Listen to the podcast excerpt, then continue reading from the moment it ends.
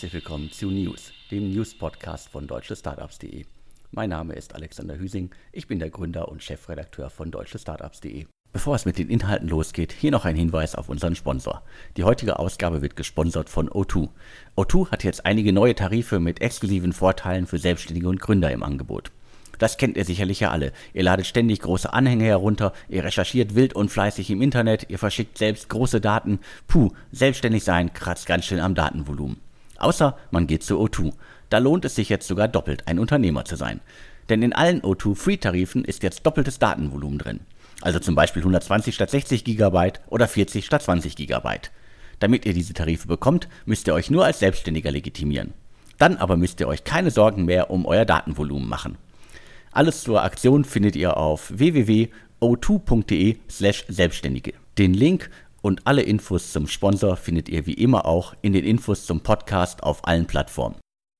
Nochmals vielen Dank an den Sponsor und wenn ihr in einer der kommenden Ausgaben des News Podcasts oder des Insider Podcasts mit äh, Sven Schmidt äh, werben möchtet, dann äh, schreibt uns einfach an podcast.deutsche-startups.de und wir finden in einer der kommenden Ausgaben einen Platz für euch. So, jetzt geht's aber los mit den Inhalten und äh, wie zu erwarten, es gibt nochmal ein kurzes äh, Corona-Update. Äh, was passiert gerade? Äh, diverse Startups bringen sich weiterhin in Sicherheit, fahren ihre Kosten runter. Äh, diverse VCs äh, schauen auch, wie sie ihr Portfolio durch die Krise bekommen. Und ich hatte es in der vergangenen Ausgabe ja schon gesagt, ein gewisser Gradmesser für alles, was im Digitalbereich in Deutschland passiert, ist auf jeden Fall Zalando. Zalando, der Platzhirsch äh, unter den Grown-Ups äh, in Deutschland. Die haben jetzt verkündet, äh, und zwar äh, war es, glaube ich, ein Artikel bei Business Insider, es gibt ein 350 Millionen Euro Sparpaket also das Unternehmen will massiv sparen, Kosten einsparen und äh, darunter fallen auch äh, halt, äh, dass Gehaltserhöhungen äh, nicht stattfinden, aber auch, äh, dass, äh, das finde ich ein gutes Signal, dass der Vorstand und auch die zweite Managementstufe auf 25 bzw. 15 Prozent des Gehalts verzichten will.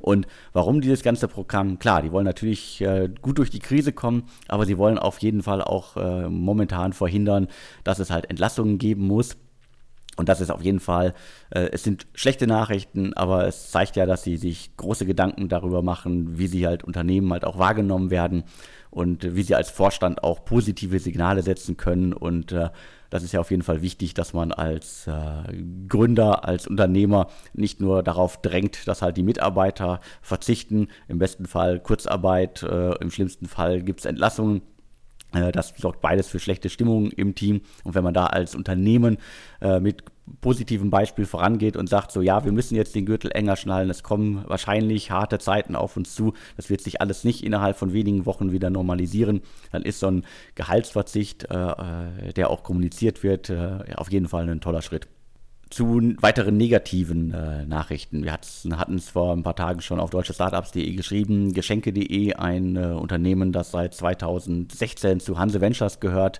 ist äh, insolvent. Es ist eine Insolvenz in Eigenverwaltung. Das heißt, äh, da gibt es äh, hoffentlich noch eine gute Chance, dass sie das Unternehmen retten können. Was ist das? Das ist eine äh, ja, Empfehlungsplattform für Geschenke. die werden natürlich jetzt auch massiv leiden unter der Corona-Krise die sind, wie gesagt, einige Jahre schon unterwegs, waren davor auch schon einige Jahre unterwegs unter anderen, äh, anderen Gesellschaftern und äh, kämpfen jetzt darum, dass sie das Unternehmen durch die Krise kriegen.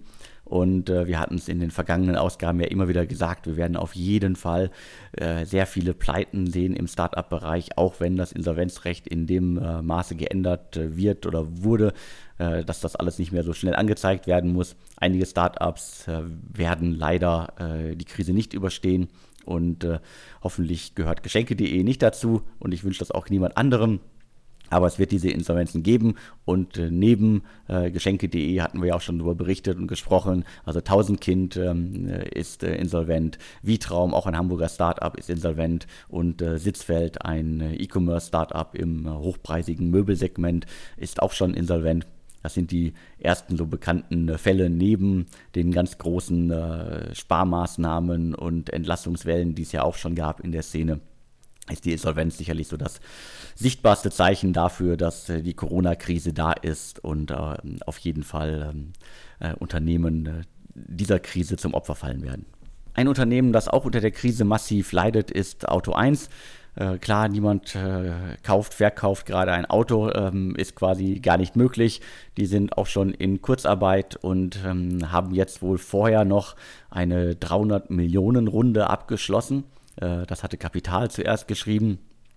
Und äh, die Hintergründe sind nicht ganz klar. Also es ist von einem Venture Debt äh, bzw. einem Wandeldarlehen die Rede. Vielleicht auch eine Mischung aus beidem. Also 300 äh, Millionen sind ja auf jeden Fall schon mal eine große Nummer. Äh, Softbank hatte da ja schon vor einiger Zeit investiert. Damals waren es, glaube ich, 460 Millionen. Da sind jetzt 300 Millionen in Form von Venture Debt oder Wandeldarlehen auf jeden Fall nochmal eine große Nummer ich hoffe, dass es halt äh, nicht, das, nicht das Venture Debt ist, äh, das wir in den letzten Jahren immer wieder in Berlin gesehen haben. Äh, also Venture Debt ist eigentlich eine vernünftige Sache. In Deutschland gab es nur ein, ein, zwei, drei, ähm, sage ich jetzt mal, Anbieter, die das äh, Segment für mich so ein bisschen in Verruf gebracht haben, weil es halt irgendwie eher die Variante war, äh, wir bekommen nirgendwo mehr Geld und wir nehmen jetzt Venture Debt zu Konditionen. Und ich habe äh, einige der Verträge gesehen, die wirklich Hanebüchen sind. Äh, deswegen, es gibt durchaus gutes Venture Debt, das äh, will ich gar nicht verteufeln, aber leider gab es halt in Deutschland und insbesondere in Berlin äh, extrem schlechte Beispiele von Unternehmen, die das bekommen haben und danach dann auch ähm, relativ schnell äh, pleite waren. Also ich will hier keine Namen nennen. Äh, es geht hier nicht darum, um einzelne schwarze Schafe irgendwie äh, zu brandmarken oder hervorzuheben, sondern es geht mir darum, dass äh, allen klar sein muss, ähm, Venture Debt funktioniert weltweit im normalen Maße. In Deutschland war es leider so, dass Venture Debt eher so der, der, der, das letzte Aufbäumen vor dem Sargnagel war. Ein Startup, das noch äh, in den Startlöchern steht, ist äh, Planetly äh, mit den bekannten Machern Anna Alex, Gründerin von Outfittery und Benedikt Franke, zuletzt äh, Helpling. Die sind äh, mit ihrem Startup äh, unter dem Radar schon äh, einige Wochen, Monate tätig. Ein Klima-Startup, die wollen Unternehmen helfen, ihren CO2-Fußabdruck zu ermitteln. Und das Thema wird auch nach der Corona-Krise aktuell bleiben. Und die haben es jetzt geschafft, quasi kurz vorher, äh, mittendrin, nein, eher, glaube ich, kurz vorher, noch eine Investmentrunde abzuschließen. 5,2 Millionen was ja für ein Startup, äh, das äh, noch nichts äh, vorzuweisen hat, außer jetzt äh, zwei bekannten Gründern, Seriengründern, die durchaus große Unternehmen aufgebaut haben, ist es auf jeden Fall eine, äh, ein, ein Hingucker. Äh, Investoren sind unter anderem Speed Invest, Cavalry Ventures und Florian Leibert, der Gründer von Mesophir. Über den haben wir ja auch schon in den vergangenen Ausgaben immer wieder berichtet. Und jetzt halt 5,2 Millionen in ein Startup, das noch nicht gestartet ist, aber mit zwei bekannten Gründern aufweisen kann. Äh, also gut, gute Nachrichten gibt es auch äh, zu schlechten Zeiten. Und äh, ich bin gespannt, äh, wie, wie Planetly sich in den äh, nächsten Jahren schlagen wird. Zum Abschluss dieses äh, kurzen News-Podcasts habe ich noch zwei Exits, die ihr auf dem Schirm haben solltet. Einmal hat ähm, Maxburg oder Maxburg Capital Partners äh, das Münchner Softwareunternehmen Methoda übernommen, 2012 gegründet. Was machen die? Äh, die haben quasi ein, äh, ein Tool entwickelt, das es Händlern ermöglicht, die eigenen Preise und ihr Sortiment in Echtzeit auf die Entwicklung im Markt anzupassen. Äh, Bayern Capital, der Hightech-Gründerfonds und Tengelmann Ventures äh, haben in den vergangenen Jahren in das Unternehmen investiert. Die hießen früher mal äh, Preisanalytics sind aber jetzt auch schon gefühlt etliche Jahre unter dem Namen Methoda unterwegs. Ich habe die so ein bisschen aus den Augen verloren. Aber äh, mit, äh, mit den drei genannten Investoren waren ja da auch äh, durchaus bekannte Namen an Bord. Und äh, jetzt gibt es quasi ein, äh, ein, ein, anderer Investor, der an das Segment noch glaubt, äh, auf das Segment setzt. Ich kann leider keine Details, keine Hintergründe zu dem Deal liefern. Ich finde es aber auf jeden Fall spannend und äh, ich glaube, ich schaue mir Methoda deswegen auch nochmal an. Ein weiterer Exit, den nun wirklich jeder auf dem Schirm haben sollte. Äh, ich weiß, es geht bei den äh, alltäglichen äh, Corona-News, die auf uns einpreschen, ein bisschen unter. Sollte, solltet ihr euch aber nochmal angucken. Äh, Investcorp Technology Partners, das ist eine Private Equity äh, Firma hat die Mehrheit am Antivirensoftwarehersteller Avira übernommen. Avira, glaube ich, äh, kennen einige, ist äh, ähnlich wie Gedata, da komme ich gleich nochmal drauf, äh, ja, einer der großen Antivirenanbieter. Und ich glaube, bei Gedata und bei Avira haben irgendwie die wenigsten auf dem Schirm, dass es deutsche Unternehmen sind. sind halt auch äh, im besten Fall halt mit äh, so einem Tool halt weltweit unterwegs. Und äh, spannenderweise gibt es zu dem Deal sogar auch Hintergründe. Äh, Drakestar Partners äh, hat den Deal begleitet und die haben äh, in ihrer eigenen Pressemitteilung zum Deal nochmal verkündet, dass die Bewertung bei rund 180 Millionen US-Dollar lag. Also leider ist nicht ganz klar, wie viele Anteile sich äh, Investcorp äh, bisher gesichert hat. Das werde ich dann später nochmal versuchen herauszufinden.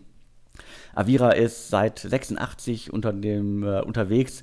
Ursprünglich mal so ein, äh, wie Gedata auch, so ein, äh, eher so ein Softwarehaus. Da ist nie Geld reingeflossen. Die Akquisition ist die erste institutionelle Investition in Avira seit der Firmengründung im Jahr 1986. Hat das Unternehmen nochmal extra mitgeteilt. Weltweit arbeiten 500 äh, Mitarbeiter für das Unternehmen und der Umsatz soll zuletzt so bei 100 Millionen gelegen haben.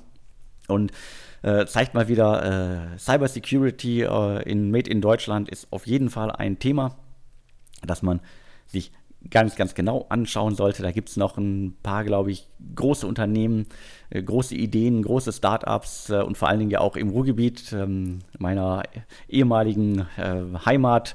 Äh, ich bin ja weiter für das Ruhrgebiet äh, aktiv und trommle, wo ich kann. Und in äh, meinem Buch ähm, Wann endlich grasen Einhörner an der Emscher habe ich ja auch die Unternehmensgeschichte von äh, Gedata aufgeschrieben. Da wissen ja auch die wenigsten, dass das ein Unternehmen ist, das äh, in Bochum sitzt und auch weltweit aktiv ist, auch hunderte Mitarbeiter hat, äh, gute Millionen Umsätze fährt. Die Unternehmensgeschichte ist auch ähm, eine Geschichte, die äh, sehr inspirierend ist, ähm, weil eigentlich war es ein Softwarehaus, äh, Leute, die sich äh, für, für bestimmte Themen interessiert haben, für die ersten aufkommenden Computer. Und äh, der, einer der Gründer von Gedata darf sich dann auch der, deswegen auch den Erfinder der Antivirensoftware nennen. Also niemand vor ihm hat äh, ein Antivirentool entwickelt, geschrieben. Aber äh, das ist ja jetzt nicht das Thema, sondern es geht hier um Avira. Also wer sich für Cybersecurity investiert und ähm, wer sehen will oder wer, wer mitbekommen will, dass auch in diesem Segment noch was geht, äh, für den ist dieser Deal auf jeden Fall ähm, einen weiteren Blick wert. Das zeigt, es passiert noch was, auch in äh, äh Corona-Zeiten, auch in äh, Zeiten der absoluten äh, Krise gibt es noch äh, gute Meldungen. Ich hoffe, dass in den kommenden Wochen, Monaten weitere gute Meldungen hinzukommen werden so als äh, Gemengenlage, die ich so mitbekomme von Gründern, von Investoren. Äh, ja, die Lage ist an einigen Stellen ernst und es gibt auch große Unternehmen, die richtig kämpfen müssen, große VCs, die schauen müssen, wo sie ihre Gelder äh, investieren können und ähm, gleichzeitig heißt es, auch, heißt es aber auch ganz klar aus dem Markt, gute Teams, und dafür ist, glaube ich, äh, Planetly ein, äh, ein, passendes Beispiel, wie gerade beschrieben. Gute Teams, gute Ideen bekommen auch in äh, schlechten Zeiten Geld. Und hier gilt die alte Devise, wer halt in schlechten Zeiten ein Unternehmen im schlimmsten Fall mit ganz wenig Geld oder mit gar keinem Geld ähm, aufbaut, groß kriegt, der baut auf jeden Fall Unternehmen auf, die die Zeiten überdauern können und darauf hoffe ich auch. Äh, und äh, vielleicht die, die goldenen Zeiten für die deutsche Startup-Szene ähm, scheinen jetzt erstmal vorbei, also zumindest in Bezug auf Investitionsmeldungen. Aber vielleicht kommt jetzt das, äh, das, das große Zeitalter der Startups, weil halt äh, hoffentlich dann doch die Zeit für Digitalisierung, für E-Learning, für Kommunikationstools und so weiter reif ist. Weil eins sollte, äh, sollte uns allen klar sein, das Leben in Deutschland wird sich in den nächsten vier, sechs, acht Wochen und auch in den nächsten Monaten nicht in dem Maße normalisieren, wie wir es, sagen wir jetzt, im Februar gewohnt waren. Das heißt, viele Unternehmen werden auch weiterhin umdenken müssen. Das Homeoffice wird äh, weiterhin eine ganz, ganz wichtige Institu Institution sein, äh, wenn wir gemeinsam durch die Krise kommen wollen. Und äh, für mich gilt weiterhin, unser aller Ziel muss sein, halt die Fallzahlen so niedrig wie möglich zu halten, dass wir da durchkommen. Dann können wir auch, äh, können wir auch das Leben in Deutschland wieder äh, langsam normalisieren. Die ersten Entwürfe, wie so ein Leben aussehen kann, äh, gibt es ja bereits. Aber die deuten ja auf jeden Fall darauf hin, dass wir wahrscheinlich uns alle in diesem Jahr auf keiner Großveranstaltung in Deutschland, äh, Europa oder halt irgendwo anders auf der Welt äh, sehen werden. Und äh, wahrscheinlich werden wir uns auch alle nicht im Fußballstadion begegnen. Aber wir können uns hier im Podcast oder auf deutschestartups.de quasi virtuell begegnen. Und äh, das war's äh, von meiner Seite für diese Ausgabe. Und äh, wir hören uns dann in der kommenden Woche mit dem Insider-Podcast wieder. Oder ansonsten dann auch wieder regelmäßig mit dem News-Podcast. Vielen Dank fürs Zuhören und mir bleibt nur noch zu sagen und tschüss.